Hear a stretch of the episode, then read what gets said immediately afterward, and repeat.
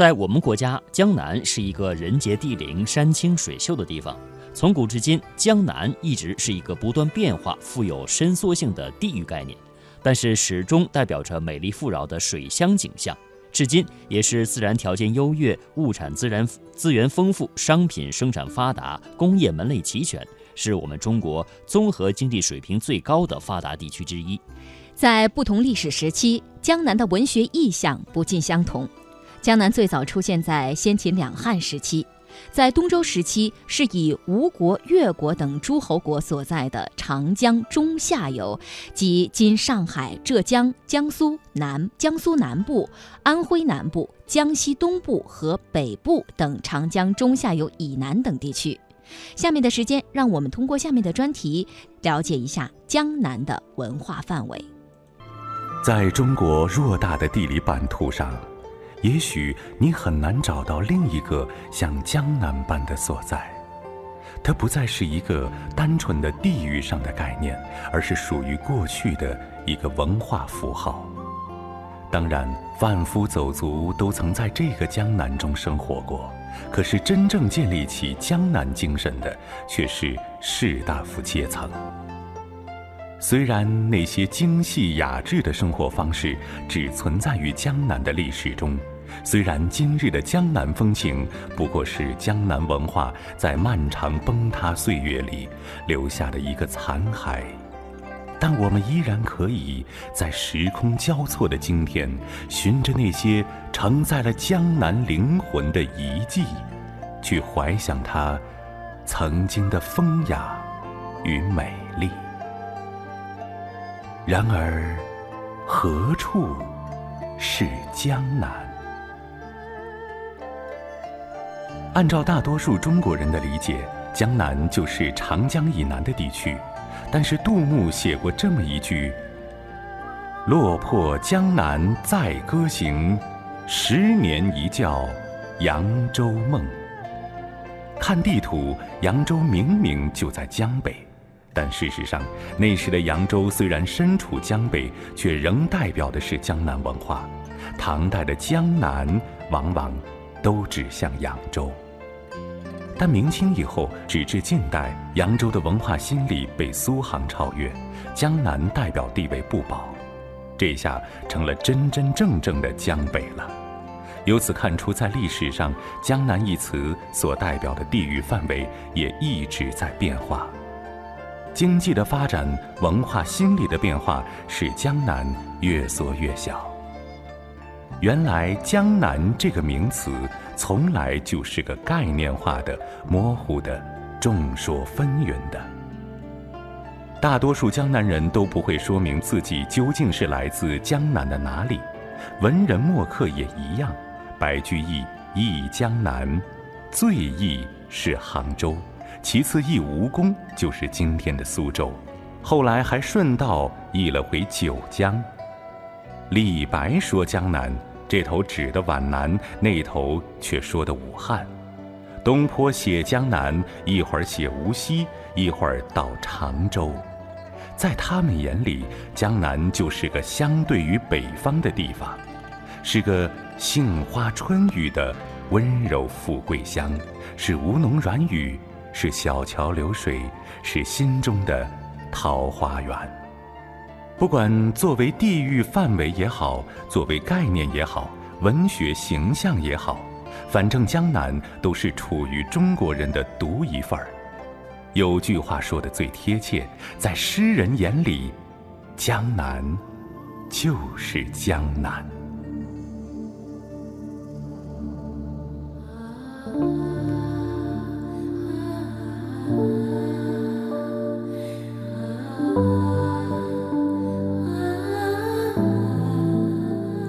江南好，风景旧曾谙。日出江花红胜火，春来江水绿如蓝。能不忆江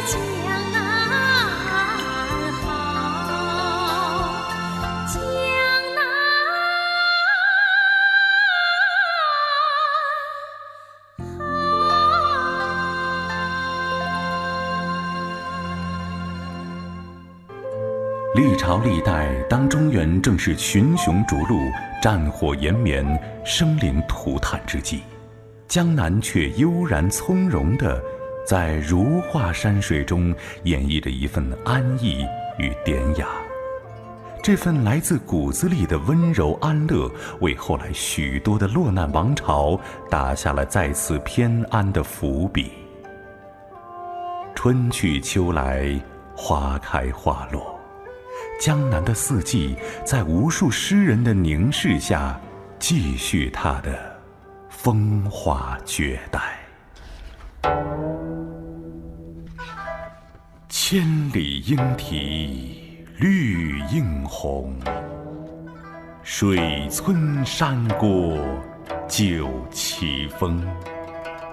南朝四百八十寺。多少楼台烟雨中。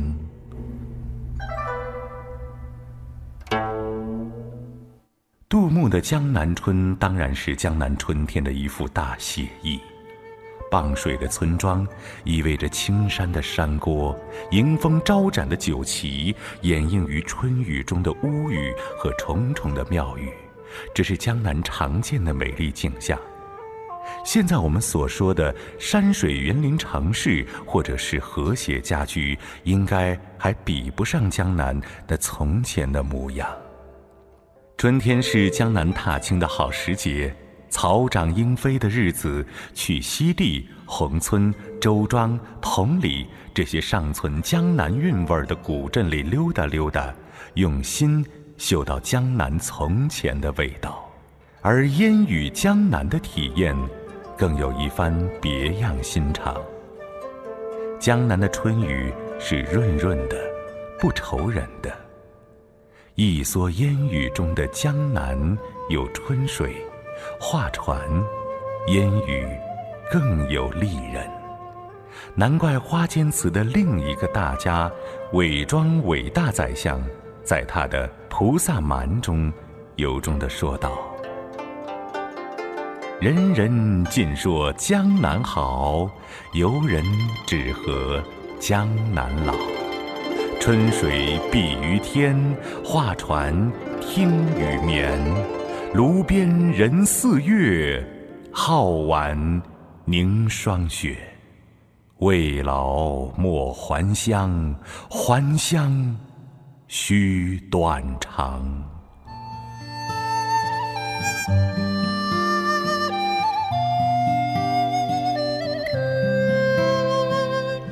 仲春时节，江南的梅子还青还小，而风和日丽的天气便总氤氲在交错的河道和小镇上，更有弥散开的早晨与黄昏时薄薄的炊烟。斜阳在风雨长廊的尽头倒映在河道里，被镀上厚重的琥珀色油彩。这是被临摹了无数次的。江南水乡的春天。说起江南的名城，可能很多朋友会想到苏州、扬州、杭州。今天呢，我们为大家介绍苏扬州。扬州啊，有着两千五百年有文字可考的历史。在汉代，今天的扬州被称为广陵江都，长期是诸侯王的封地。三国时期，吴魏之间战争不断，广陵为江淮一带的军事重地。唐代扬州的农业、商业和手工业都相当发达，出现了大量的工厂和手工作坊，不仅富甲江淮，而且是中国东南的第一大都会。元明两代，扬州经济发展加快，到扬州经商、传教、从政、定居的外籍人日渐增多。清代，康熙帝和乾隆帝多次巡幸，使扬州出现空前繁荣。城市人口超过五十万人，成为当时中国八大城市之一，也是十八世纪末、十九世纪初世界十大城市之一。正是因为扬州有着丰厚的人文历史，也留下了很多关于扬州的著名诗歌。“烟花三月下扬州”可能是很多朋友随口就能吟诵出来的。那么，有关扬州的诗歌还有哪些？这些诗歌又有哪些含义呢？我们来听下面的专题介绍。送孟浩然之广陵，李白。故人西辞黄鹤楼，烟花三月下扬州。孤帆远影碧空尽，唯见长江天。寄流。当年，李白写下“烟花三月下扬州”的诗句，无意中给扬州做了一个流传千年的经典广告。许多人都觉得扬州一定是个繁花似锦的去处，要不然，隋炀帝怎么舍得大好江山，不远万里跑到这里？断头旧路，就连扬州人说话也像吃糯米粽子一样，粘稠蜜汁，齿颊生香。于是，龙舟浩荡，沿河直下，大运河畔垂柳依依，婀娜多姿。大皇帝站在船头，望见两岸春色，万民朝拜，龙颜大悦。自打隋炀帝在这里修凿大运河与长江后，扬州就成为连接中国南方与北方的交通要道。从唐代开始，直到清代，扬州始终灌溉云屯，商贾云集。有权有钱有势的人都在这儿扎堆儿，随之而来的就是扬州引领着饮食起居、舞榭歌台、衣饰犬马。才子佳人、帮闲时刻、名词艳曲的时尚潮流。扬州这两个字，单单是声调上就已经开始要歌唱了，更何况它曾经的历史地位是那样的绝无仅有。随着在中国古代历史上代表着一个无法复制的鼎盛王朝的大唐。把扬州推向了扬州城市发展的顶点。唐朝时的扬州，就成为江南的代名词。这里是大唐版图上东南部最大的商业城市与对外贸易港口。在那时的扬州，你随处可以见到一日散尽千金的款爷，扬州人觉得稀松平常。就连韦小宝做梦都想。腰缠十万贯，骑鹤下扬州。只是美人也有迟暮的时候。二十世纪初，铁路开通后，扬州的地位便随之一落千丈，并且一度萧条到了极点。而从前的运使、河都、英食商户、巨商乡绅，也随之纷纷迁到了上海。及天津等洋租界。那时的扬州，就像一个哀伤的弃妇，守着那条日渐干涸的运河，只有回忆，接连不断的回忆。而早在这一历史必然的变故到来之前，世界上最繁华的都市之一的扬州，就已经遭遇了一次灭顶之灾。也许，唯有晚唐第一才子杜牧，才最能写尽扬州的风情。杜牧是世家公子，也是少年才子。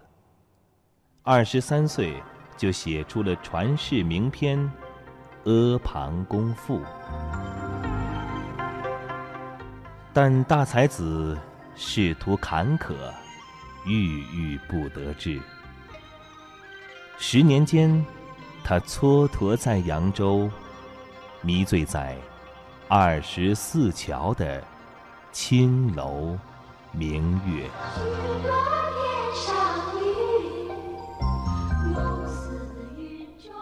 落魄江湖再酒行。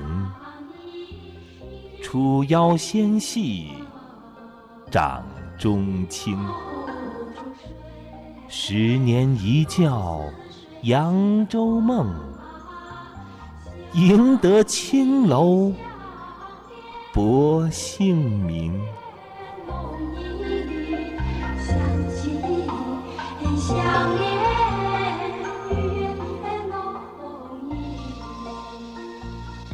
试想，扬州纵然是腰缠十万贯，骑鹤下扬州的销金库，是天下三分明月夜，二分明月在扬州的锦绣地。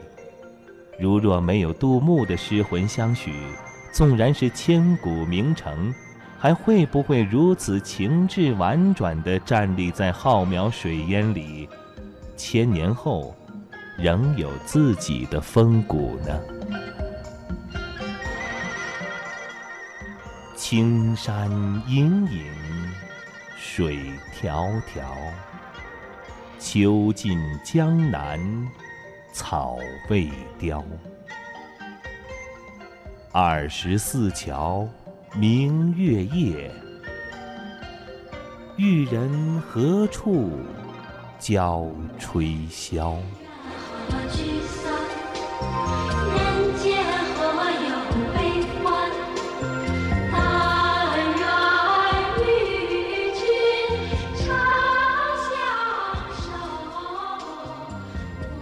难怪有人把扬州比作杜郎的扬州，在杜郎那里，扬州既有“春风十里扬州路，卷上珠帘总不如”的以丽多情，也有“二十四桥明月夜，玉人何处教吹箫”的惆怅伤婉。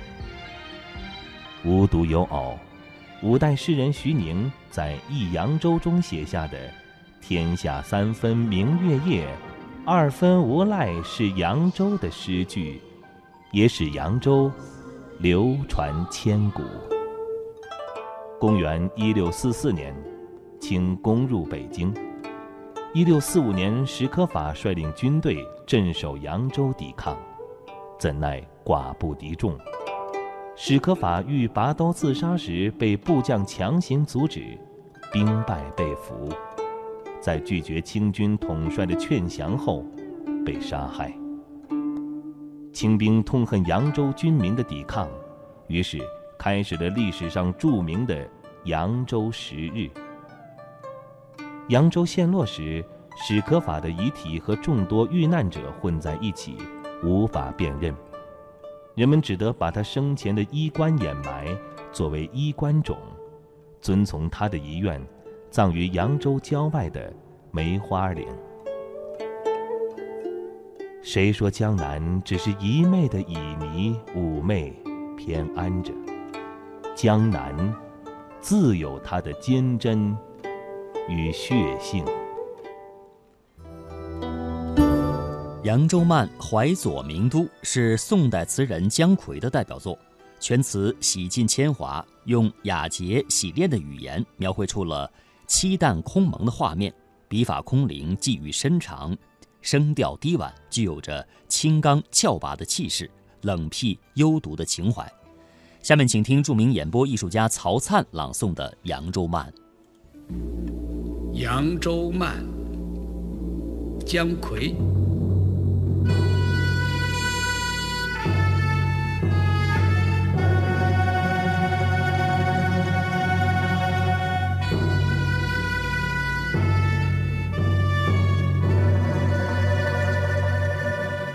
改左名都，竹西家处，解安少助出城。过春风十里，尽荠麦青青。自胡马窥江去后，废池乔木，犹厌言兵。见黄昏，清角吹寒，都在空城。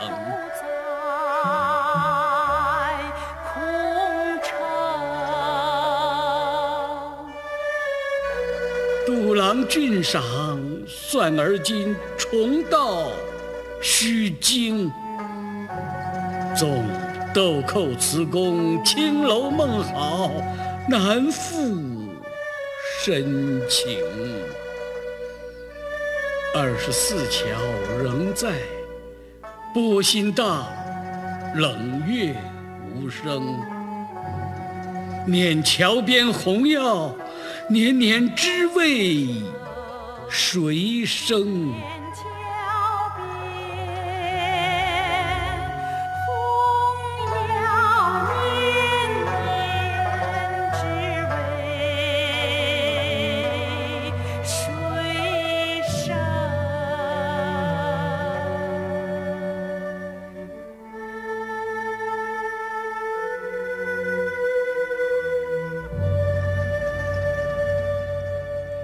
扬州弹词原名弦词，是一种以扬州方言为基础的弹词系统曲种。